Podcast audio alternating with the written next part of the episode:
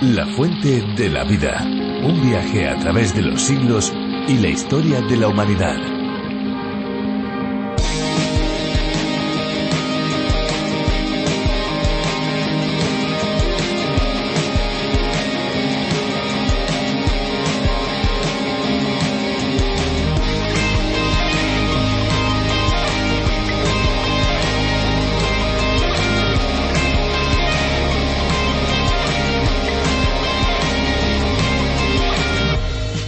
Agua del Polo Norte es una mezcla entre agua salada y agua dulce congelada, aunque es cierto que el agua salada tiene un punto de congelación muy inferior al del agua dulce, la mayor parte del hielo del casquete polar del norte es salada. Esto tiene una explicación. El Polo Norte no es un continente, es decir, no hay tierra por debajo del hielo. En sus superficies suelen depositarse las precipitaciones que, lógicamente, al provenir directamente de las nubes, es agua dulce. Bienvenidos amigos a La Fuente de la Vida, un tiempo de radio en el que descubrimos la Biblia capítulo a capítulo. Soy Fernando Díaz y aquí tengo a mi lado, como no, a Esperanza Suárez. Pues sí, hola Fernando, ¿qué tal? Hola amigos, qué bueno tener su compañía en este tiempo de estudio, en este tiempo de reflexión, en este tiempo podríamos decir de aprendizaje, en el que no faltan las curiosidades y por supuesto la buena música. Eso es, son los ingredientes de un programa diferente donde el agua es protagonista, pero sobre todo el agua eh, de la vida.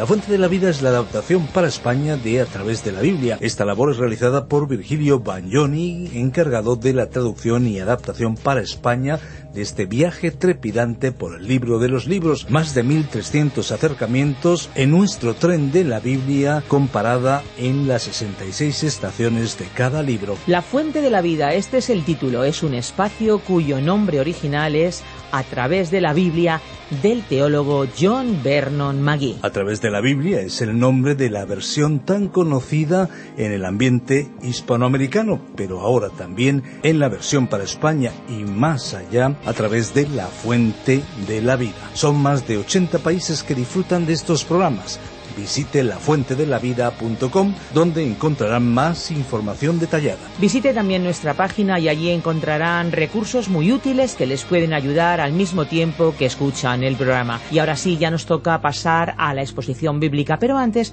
vamos a escuchar una canción que esperamos sea de su agrado. Agradecemos a los músicos que contribuyen con su aportación musical. Estamos preparados, listos, adelante con la música.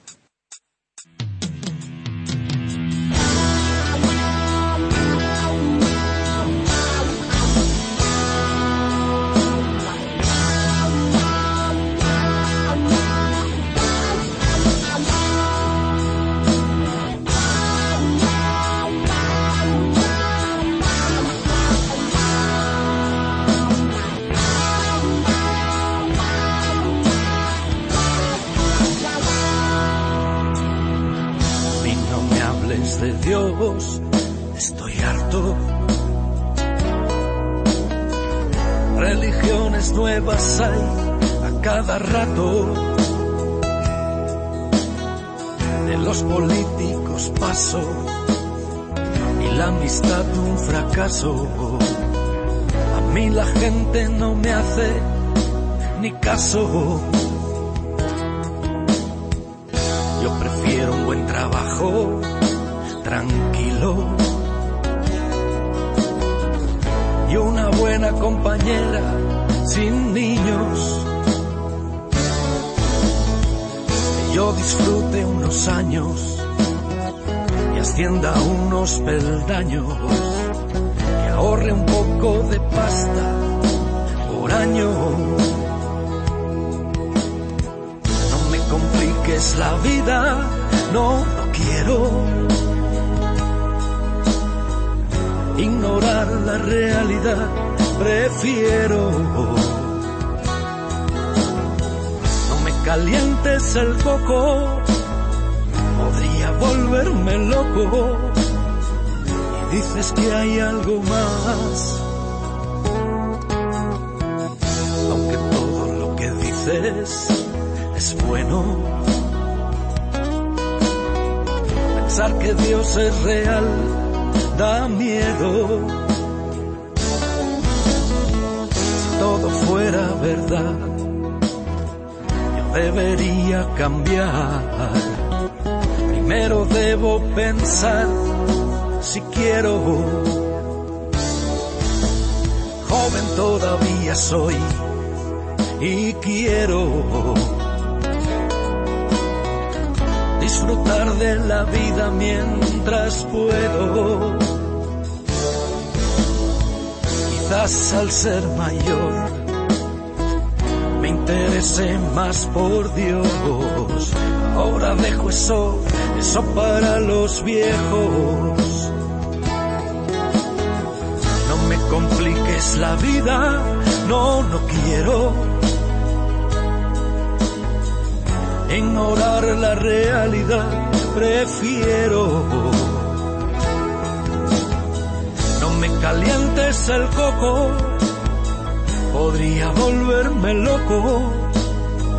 Y dices que hay algo más. La vida, no quiero. En nuestra vida estamos en una constante lucha por avanzar en diferentes áreas. Luchamos por cumplir con los objetivos laborales, batallamos para que nuestras familias salgan adelante y por supuesto nos esforzamos por superar otros desafíos como pueden ser las enfermedades, la pérdida de un ser querido o los malos entendidos en las relaciones. Sin embargo, hay una lucha todavía más grande por la que todos tenemos que pasar. Es la guerra contra el mal. La batalla de la fe es una verdadera lucha por vivir una vida acorde con lo que Dios nos enseña en su palabra en la Biblia. Amigos, hoy avanzamos en algunos versículos más del primer capítulo de la carta de Santiago. Y más concretamente nos iremos a los versículos 15 al 19, donde conoceremos más sobre este interesante tema. Por nuestra parte, como es habitual, les facilitamos nuestro número de WhatsApp. Gracias por estar ahí al otro lado, gracias por hacer posible que la fuente de la vida llegue a tantas personas y por favor pónganse en contacto con nosotros, díganos desde qué emisora nos escucha o desde qué plataforma digital. 601 20 32 65. Les invitamos a descargarse la aplicación La Fuente de la Vida y también a correr la voz para que todos sus amigos y conocidos puedan también disfrutar de La Fuente de la Vida. Escuchamos ya la reflexión de hoy. La Fuente de la Vida. Nuestro pasaje bíblico de hoy se encuentra en la epístola de Santiago capítulo 1 desde el versículo 15 hasta el 19. Continuamos hoy, estimado oyente, nuestro estudio en el capítulo 1 de la epístola de Santiago. Nos encontramos en la primera gran división de esta epístola que hemos titulado La verificación de la fe genuina y que abarca los capítulos 1 al 3. El autor ha considerado en los primeros doce versículos de este primer capítulo cómo Dios prueba nuestra fe por medio de las dificultades, sufrimientos y demás problemas de la vida. En los versículos 13 al 21 vimos que Dios no prueba la fe con el mal. Dios prueba a sus propios hijos, pero en este punto Santiago dejó bien en claro que Dios nunca prueba a los hombres con el mal y con el pecado. Por eso declaró enfáticamente el apóstol en el versículo 13 cuando alguien es tentado, no diga que es tentado de parte de Dios. Por ello, el versículo 14 continuó aclarando esta cuestión. En ese versículo destacamos que el problema siempre se encuentra dentro del individuo. Ninguna cosa o influencia exterior nos puede hacer pecar, tiene que ser algo que viene de dentro. Allí es donde está el problema. El problema está aquí dentro de nosotros mismos con esa vieja naturaleza que tenemos. El libro de los Proverbios capítulo 23 versículo 7 dice, Porque cuáles son sus pensamientos íntimos, tal es él. La provocación al pecado debe tener la respuesta o reacción correspondiente desde el interior de la persona. En nuestro programa anterior destacamos algunos detalles importantes del versículo 15. Vamos a leerlo nuevamente. Entonces la pasión, después que ha concebido, da a luz el pecado, y el pecado, siendo consumado, da a luz la muerte. En otras palabras, cuando el deseo del alma ha concebido, da nacimiento al pecado, y el pecado, una vez que ha sido consumado, da a luz la muerte. El apóstol Santiago utilizó aquí una palabra interesante en la primera frase de este versículo. Entonces la pasión, después que ha concebido, La palabra realmente significa quedar embarazada. La concepción es la unión de dos, así que el deseo de nuestra vieja naturaleza humana se une con la tentación exterior que nos enfrenta y de esa forma se convierte en pecado. O sea que el deseo interior del alma se une con la tentación exterior. El Señor Jesucristo dijo, Pero yo os digo que cualquiera que se enoje contra su hermano será culpable de juicio, como podemos ver en Mateo capítulo 5 versículo 22. Porque esa pasión comienza en el corazón y sale en forma de acción. Y el Señor Jesús también dijo, yo os digo que cualquiera que mira a una mujer para codiciarla ya adulteró con ella en su corazón, como podemos leer en ese mismo capítulo 5 de Mateo, versículo 28. Allí es donde siempre comienza el pecado, en nuestro corazón. En este punto surgiría de forma natural la pregunta ¿Es la tentación un pecado? Por supuesto que no es un pecado. Definitivamente no es un pecado es cuando la concepción tiene lugar, es decir, cuando el pensamiento del corazón se lleva a cabo, se transforma en acción, entonces la tentación se convierte en pecado. Martín Lutero expresó esta realidad de una forma original cuando dijo Uno no puede evitar que las aves vuelen sobre su cabeza, pero sí puede evitar que construyan un nido en su cabello. Hasta aquí la cita. O sea que el pecado es la consumación del acto interiormente y exteriormente. La tentación en sí misma no es pecado. Todos tenemos una naturaleza mala. Es inútil tratar de engañarnos a nosotros mismos en este asunto. Todos hemos sido tentados a hacer el mal. Cada uno tiene una debilidad en su naturaleza humana, una tendencia difícil de vencer. Por ejemplo, algunos no pueden evitar la glotonería y algunas personas otros excesos. Cada uno conoce la propia debilidad. Los pecados que acabamos de mencionar pertenecen absolutamente a nuestra naturaleza humana, es decir, que proceden de nuestro interior. Solamente el Señor Jesús pudo decir, Viene el príncipe de este mundo y él nada tiene en mí, como podemos leer en el Evangelio de Juan capítulo 14 versículo 30. El versículo 15 el versículo quince de este primer capítulo de la epístola de Santiago dice Entonces la pasión, después que ha concebido, da a luz el pecado. En este caso la criatura no puede nacer muerta. La pasión va a provocar algo. Cuando el mal pensamiento del corazón se une con la tentación exterior, se produce un nacimiento, el nacimiento de un acto, el nacimiento de un pecado. Ahora nosotros hoy racionalizamos el pecado racionalizamos nuestro mal carácter, nuestro chismorreo y una serie de pecados que pueden explicarse como costumbres de cortesía o de educación, e incluso racionalizamos la burda y flagrante inmoralidad. Pero la Biblia los llama pecados.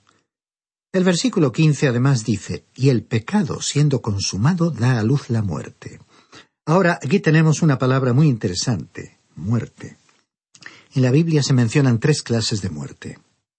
En primer lugar existe la muerte física que llega a todos los seres humanos y de eso estamos seguros. En segundo lugar está la muerte espiritual, que es la condición del hombre perdido. Él está muerto en delitos y pecados, como dijo San Pablo en su carta a los Efesios capítulo 2 versículo 1. Y en tercer lugar está la muerte eterna, que es el destino de la persona que muere como no creyente. La muerte principalmente significa separación.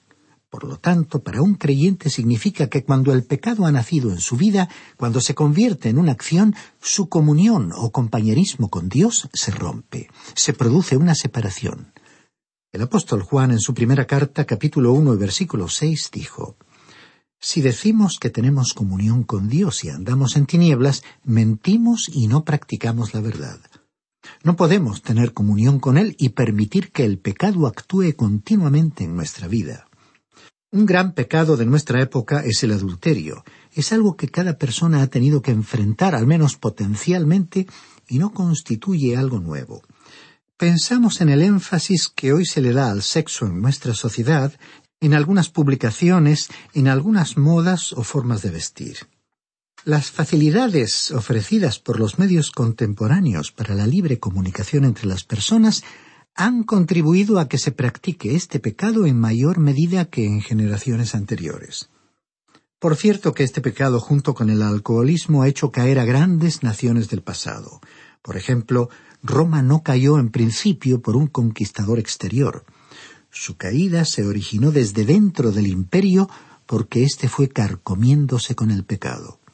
Resulta trágico hoy cuando las personas piensan que pueden evitar las consecuencias del pecado. Cuando la pasión o el deseo ha concebido, engendra el pecado. La única clase de descendiente que la pasión y el deseo pueden traer al mundo es el pecado, y el pecado a su vez engendrará la muerte. El pecado provocará una separación en la relación de comunión y compañerismo con Dios. Si usted es un hijo de Dios, Él lo juzgará por ese pecado a no ser que usted se juzgue a sí mismo. Conocemos muchos casos de personas que pensaron que podían salirse con la suya evitando las consecuencias del pecado e ignorando las enseñanzas de Dios reveladas en la Biblia. En muchos casos la simple atracción física, presentada como un sentimiento de amor, ha dado lugar a relaciones que han malogrado el futuro sentimental de los implicados en otros casos, también han dado lugar a uniones inestables, dañadas desde un principio por el pecado, y que con el transcurso del tiempo demostraron traer desamor, tristeza y finalmente separaciones irreversibles.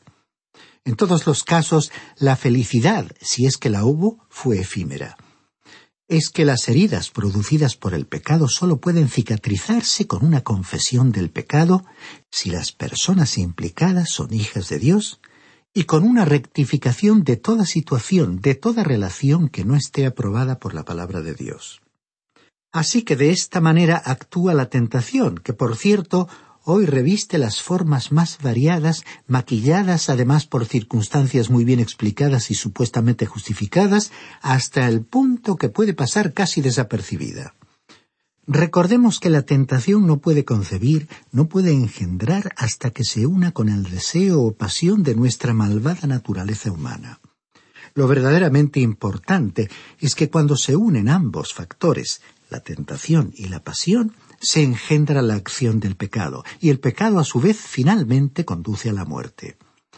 Como dijimos anteriormente, si usted es un hijo de Dios, rompe inmediatamente su relación de compañerismo con Él y se produce una separación. Por cierto, recordemos también que la palabra muerte primordialmente significa separación.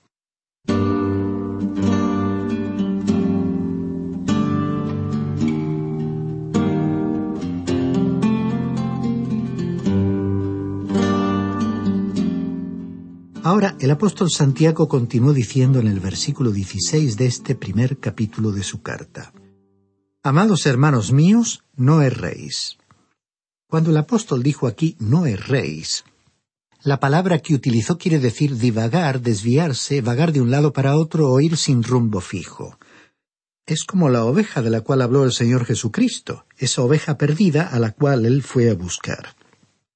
Esa oveja a quien amó tanto, y Santiago nos estaba diciendo aquí, no os desviéis, no penséis que de alguna manera podréis evitar las consecuencias del pecado.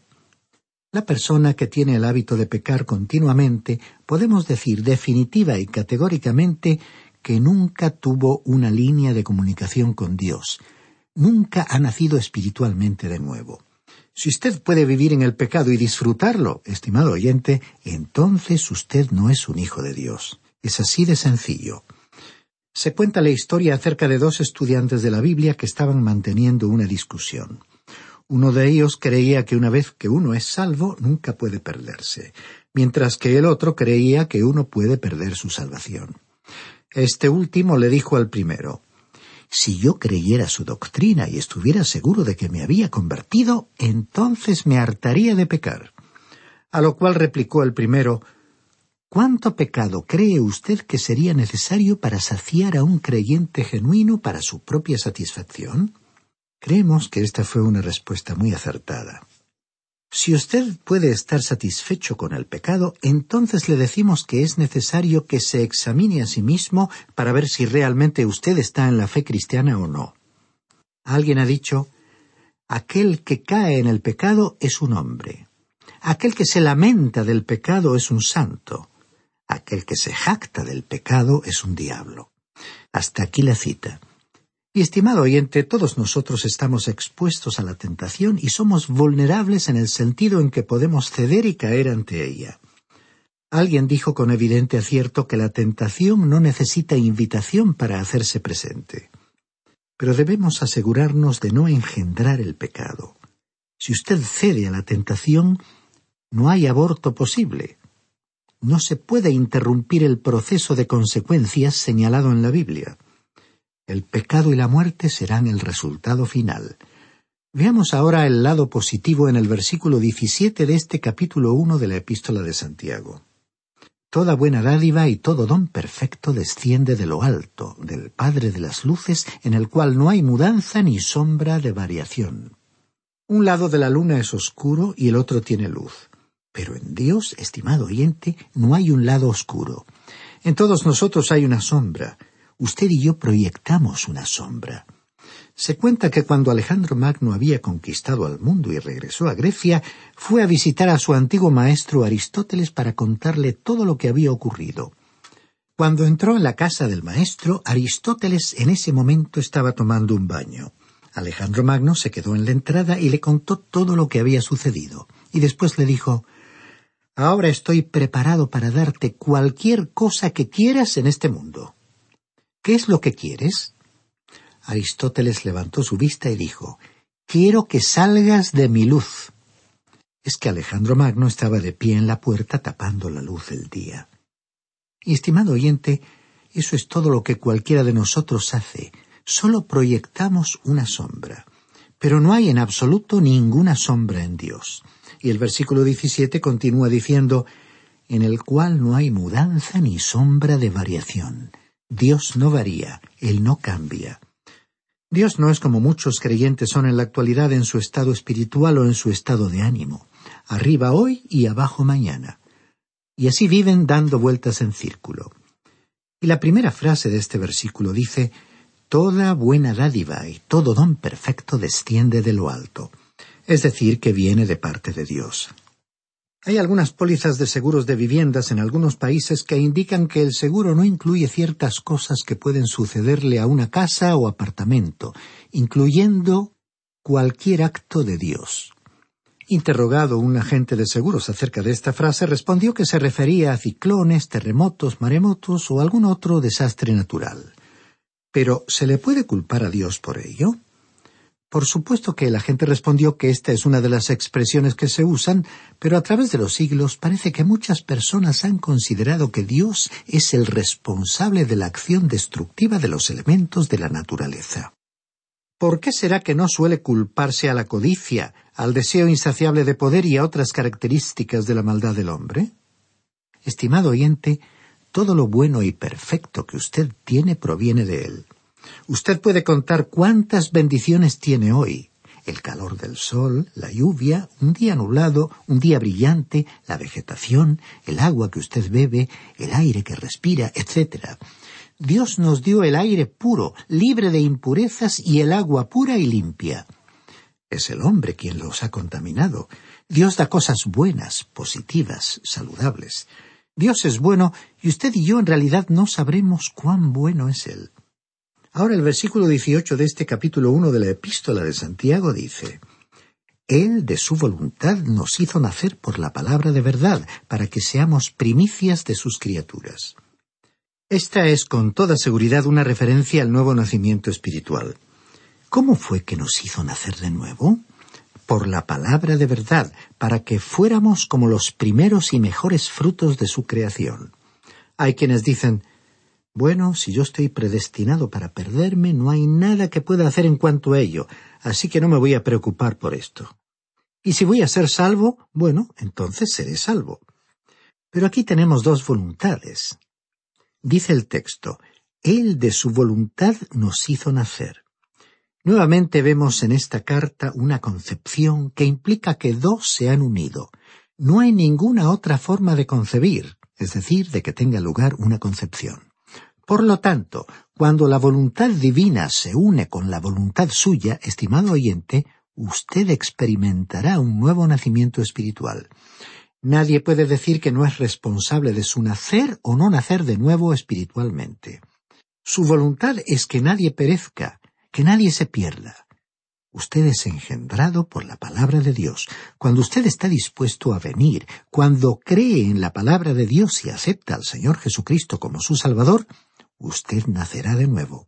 Como dijo el apóstol Pedro en su primera carta, capítulo 1 y versículo 23 pues habéis renacido no de simiente corruptible, sino de incorruptible, por la palabra de Dios que vive y permanece para siempre. Ahora, en el versículo 19 leemos, Por esto, mis amados hermanos, todo hombre sea pronto para oír, tardo para hablar, tardo para airarse. Entramos ahora a una parte de esta epístola en la que Santiago trató en gran detalle la vida del creyente.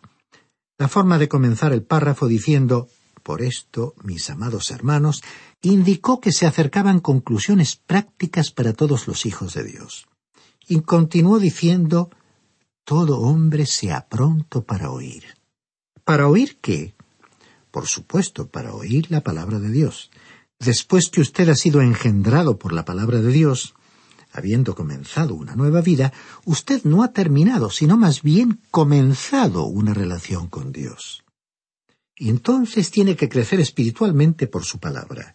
Entonces usted ahora tiene algo que es vivo, poderoso y más agudo que una espada de doble filo, como dijo el escritor a los Hebreos en su capítulo cuatro versículo doce.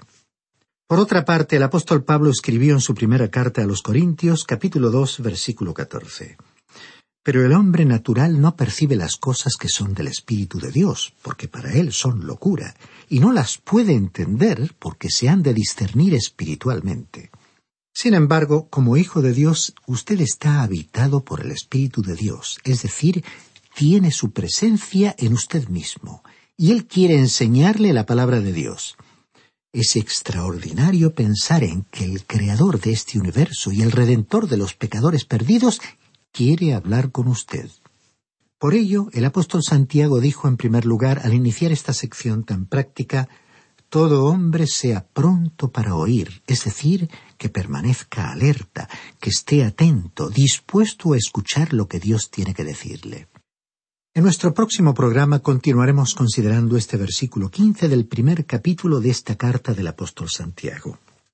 Mientras tanto, les sugerimos leer los versículos restantes de este primer capítulo para estar al tanto de lo que consideraremos en nuestro próximo estudio, porque confiamos en que continúe acompañándonos en este recorrido por esta carta tan práctica del Nuevo Testamento, que toca directa y abiertamente ciertas áreas de nuestra vida, acerca de las cuales debemos permanecer alertas y sensibles con respecto a la palabra de Dios.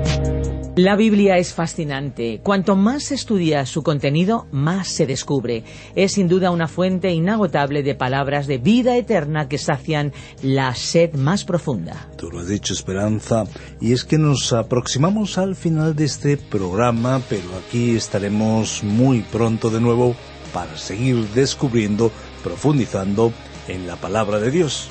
Para aquellos que deseen volver a disfrutar de la fuente de la vida, los estudios también están disponibles en la lafuentedelavida.com y también pueden encontrar materiales en nuestra página web. Efectivamente, pueden acercarse con todas sus sugerencias y preguntas al teléfono que les daremos en unos instantes. Sí, efectivamente, si desean contactar con nosotros, nuestros números son el 91 422 0524 y también el teléfono móvil 601 20 32 65, ambos con el prefijo más 34 si llaman desde fuera de España. Repetimos nuestro medio más inmediato de comunicación que es el WhatsApp. Recibimos mensajes de texto y de voz al 601-203-265. Y si lo que quieren es escribirnos, se pueden hacerlo a info radioencuentro.net. También les damos las gracias a todos aquellos que con su colaboración económica ayudan en este proyecto. Muchísimas gracias. Nos vamos, pero no sin antes recordarles un mensaje muy importante. Hay una fuente de agua viva que nunca se agota beba de ella. Este ha sido un programa de Radio Transmundial producido por Radio Encuentro, Radio Cadena de Vida.